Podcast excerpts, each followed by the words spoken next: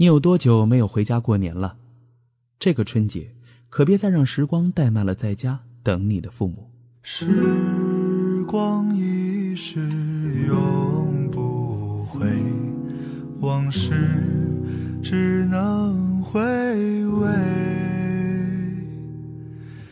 忆童年时竹马青梅，两小无相随。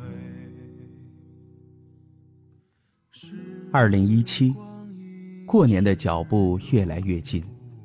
六十年代出生，经历了大半辈子的风霜雨雪，从乡村到城市，各种年味儿都体验过。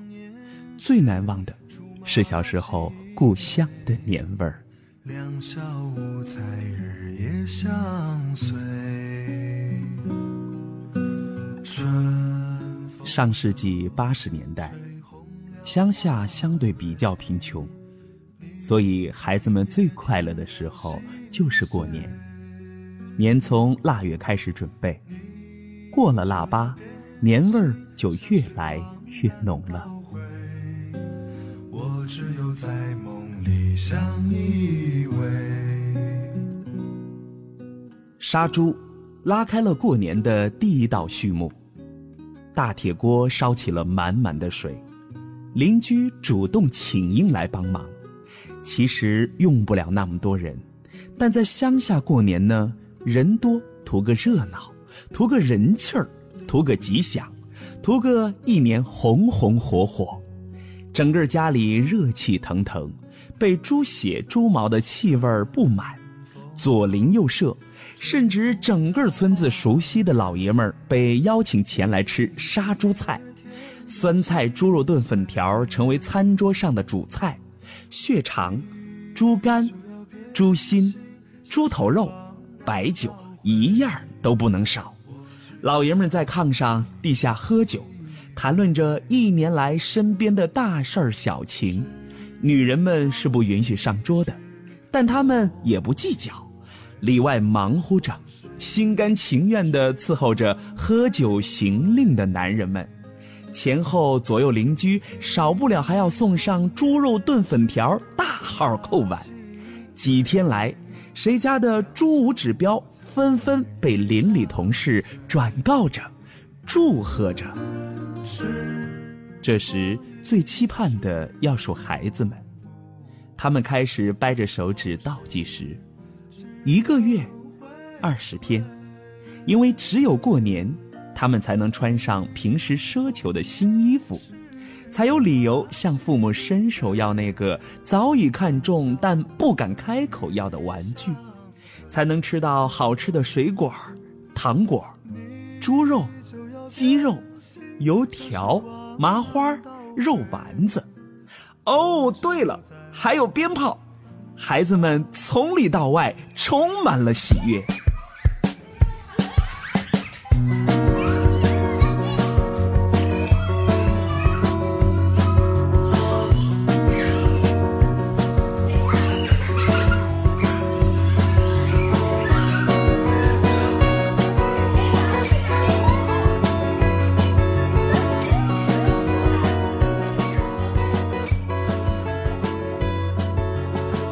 尽管屋外很冷，但心里热乎乎的。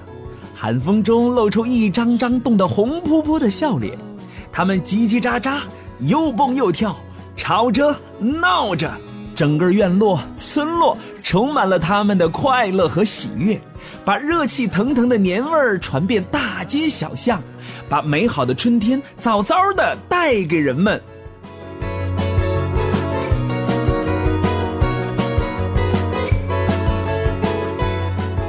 到了小年儿，各家各户也开始准备年货了。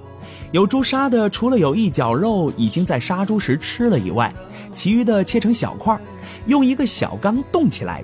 同时冻起来的还有干豆腐和冻豆腐。那豆腐是用人工磨成的，用卤水点制而成，非常好吃。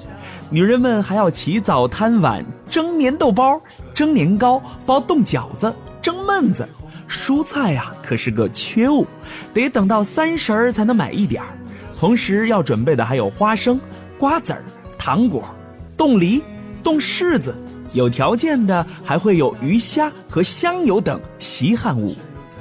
打扫屋子、贴年画和对联是必不可少的。乡下的土房较多，没有粉刷的习惯，一律用废旧报纸糊棚和墙，先扫去灰烬，然后用浆糊把废旧报纸一张一张贴在棚和墙纸上。贴完后，屋子里充满了浆糊的味道，一点污染都没有。讲究一点的，还可以用蓝条格纸弄，效果也非常好。这个工作完成以后，开始从商店或供销社买年画，贴年画。那时的年画各式各样，五彩缤纷，是年货中的必备品，也是家家户户过年的一道亮丽风景。鲤鱼跳龙门的，英雄人物的，样板戏的。在人们心中留下了挥之不去的年的记忆，对联福字更是每家必贴的。从住人的房门到院子大门，甚至是下屋门、牲口住的圈门，都贴上了不同内容的祝福联，预示着新的一年风调雨顺、万事如意、财源滚滚。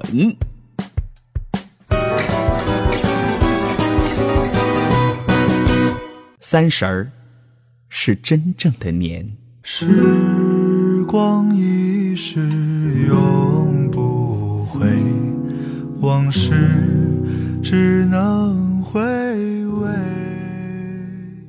这时，平时寂静的院落热闹非凡，儿女们从四面八方都回来了，早就开始陆续不断。有的人从远方归来的，也有拖家带口的。人未到，问候声先飞到了院子里，听得父母泪眼汪汪的。当然，大包小裹的礼物是必不可少的，而父母准备的团圆饭也是非常丰盛的，把平时舍不得吃的干货都拿了出来，七个碟儿，八个碗，煎炒烹炸，一顿忙活，能吃多少啊？就是图个团圆，图个喜气儿，图个乐儿。一年不就这么一回吗？老百姓过的日子，这就是过年了。我只有在梦里相依偎。年味儿，在时光流逝中慢慢变淡。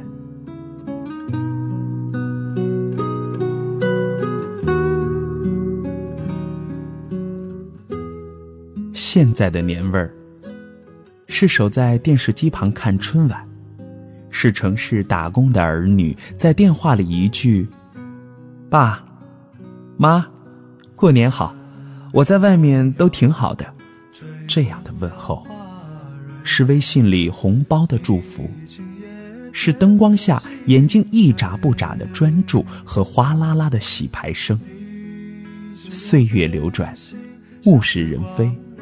人在旅途，有得有失，但尽管年年岁岁花相近，岁岁年年人不同，亲情、乡情、老味儿、年味儿，都是值得我们留恋、回味和珍惜的。